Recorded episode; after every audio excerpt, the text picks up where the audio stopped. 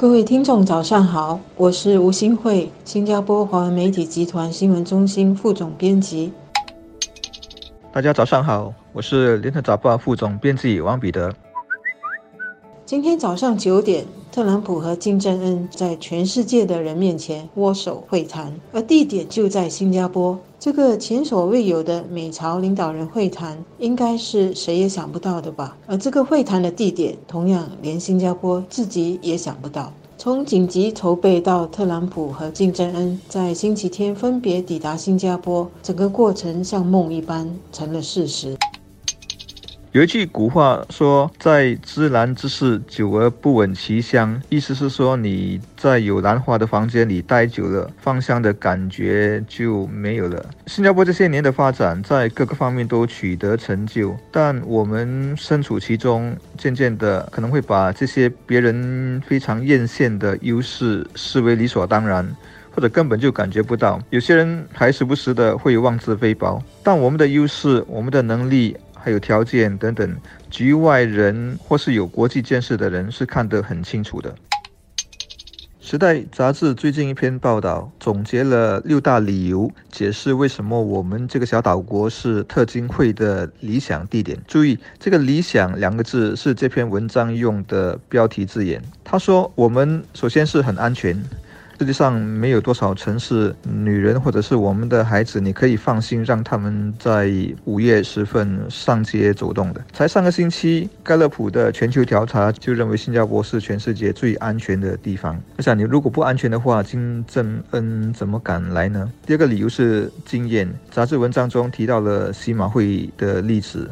第三是距离。新加坡相对的比较靠近朝鲜。第四个理由是我们富裕有钱，可以帮忙买单。我特别注意到第五和第六个理由，一个是中立，一个是说我们不会被左右。原文是以文笔不利，敢于跟大国说不，包括跟美国唱反调。这最后的两点，我觉得虽然不是一般新加坡人平时注意到的，但是他们特别的重要。毕竟朝鲜跟美国是两个敌对的国。国家当他们要谈判的时候，肯定要选一个中立的、敢跟美国说不、跟大国说不的国家。其实算起来，新加坡已经是第三次成为世纪会谈的地点。从1993年4月的第一次湾姑会谈，到2015年11月的喜马会，新加坡都是海峡两岸历史性会谈的地点。今天我们又迎来了特金会，新加坡再次成为其他国家。破冰和谈的地点。香港南华早报前天说，新加坡是亚洲的日内瓦，已经成了世界和平会谈的另一个中立地点。新加坡能够有这样的称号和角色，是值得庆贺的，也是需要好好维护的。中立并不表示我们没有立场，只是在外交上，新加坡一直采取不站边，以及在强权面前不吭不卑的原则，是得到国际的认可和展示的。欧美国家一些政客和人。权组织经常批评新加坡不够自由、保守又枯燥乏味，但是来到办正经事，新加坡的司法、治安和高办事效率还是超越一切的批评，成为人家办事和举行重要国际会议的首选。这是新加坡的品牌。在明年庆祝新加坡开埠两百周年时，新加坡对新加坡人自己、新加坡对世界的意义，都是值得我们在思考和重新认知的。我这几天处理新闻有两个感触，一个是在网上看到一些人的批评，说我们花钱做冤大头，领导人看来也很在意这些看法，多次委婉的回应。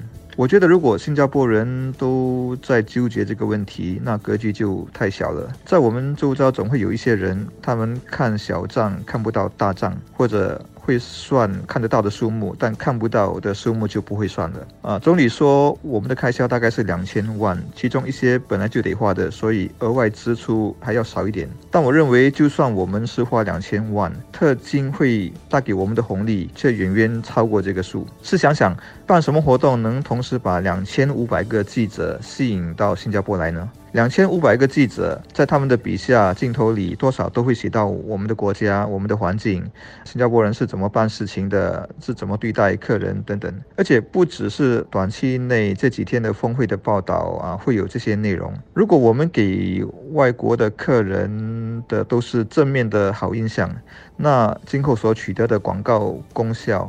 口碑效益等等将是长远的、巨大的。峰会在我们这里举行，对我们国家品牌的提升是有积极作用的，会把我们的商誉，也就是 good view，大大的增加。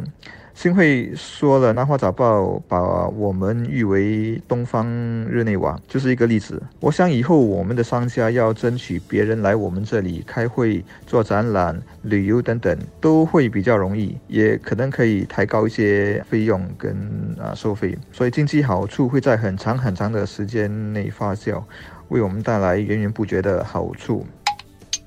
第二是我们办得了这件事，但是很多国家办不了，因为我们的民粹色彩相对来说要少。别的国家办个事，选民会问东问西，但今天我们还做得到。一些人是有意见，但多数人还是会感到自豪，认为作为国际社会的一份子，我们做东道主是应该当仁不让。但是以后人家会不会更有意见？我们的政治，我们的民粹主义会不会越来越严重？